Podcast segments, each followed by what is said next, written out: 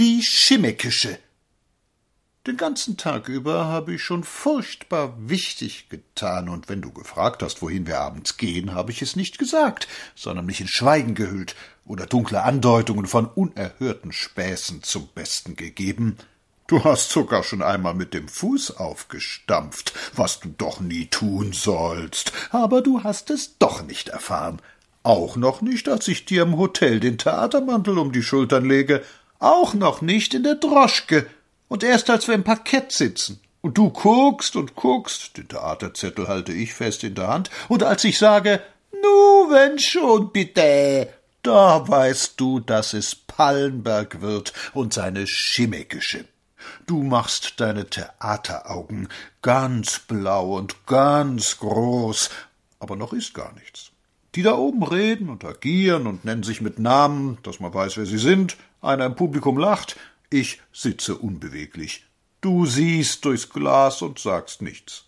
Und auf einmal geht die Bühnentür auf und herein kommt der kleine Stups, den ich dir gebe, ist ganz überflüssig. Das gibt es in ganz Europa und Slawonien nicht noch einmal. Eine Mischung von beleidigtem Seehund und Hintertreppen Napoleon, ein kleiner König auf Rädern, die geliebten Goldplomben blinken.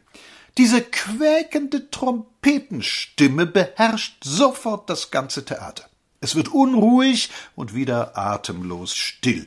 Und es geht da oben los, dass einem Hören und Sehen vergeht. Alle Minute ist da etwas anderes. Gott bewahre, gibt es das? Aber das steht hier gar nicht zur Behandlung. Die Sprache kobolzt. Ungeahnte Assimilationen tauchen auf, so nach der Melodie. Was ist Epistel, die Frau von Apostel? Ich habe dieses Meisterwerk feinen deutschen Komödienspiels schon so oft gehört. Aber nun komme ich auch unrettbar ins Lachen, rutsche von meinem mühsam bewahrten Ernst sachte Kinn herunter und plansche munter in dem allgemeinen Meer von Fröhlichkeit. Er rast und tobt. Es kommt vor, dass er schnell einen ganzen langen Satz noch einmal rückwärts läuft, weil er vorn auf dem ersten Wort einen I-Punkt nicht mitgesprochen hat. Ordnung muss sein. Und diese Würde, diese Vorstadtgrandezza, dieser schneidende Hohn, das tät Ihnen so gefallen, Frau Schimmekische. Das E ist ausgelöscht aus der Sprache. Man hat dafür das weitaus hellere und feinere I, wie in Knapi, und das nasale A mit den beiden Tippeln. Eine Orgie des Ä. Noch in der Pause hast du nasse Augen.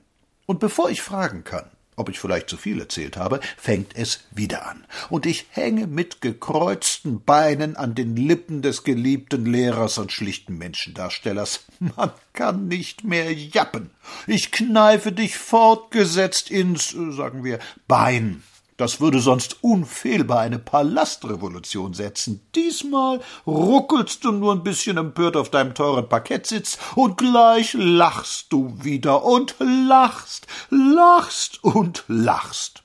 Ich habe das mit meine beide Ohräpfeln gehört, kreischt er da oben, und er ist von Freude umfangen, und sie tänzelt im Opernhäusel, und der alte Plötz wird lebendig. Wohin eilest du, mein Kind? spricht er in schierem Hochdeutsch, und so geht das, bis du mit dem Operngucker wackelst, und bis zu jenem unsterblich idiotischen Moment, wo Maxchen den Hut zu spät, doch nicht zu spät, doch zu spät im Zimmer abnimmt. Man macht ihn darauf tadelnd aufmerksam, und Fürst Max, der Verstopfte, mit Eiseskühle auf den Hut deutend, vormals oben, jetzt unten, in Firma Hut seliger Erben wahrscheinlich. Und dann fällt der Vorhang.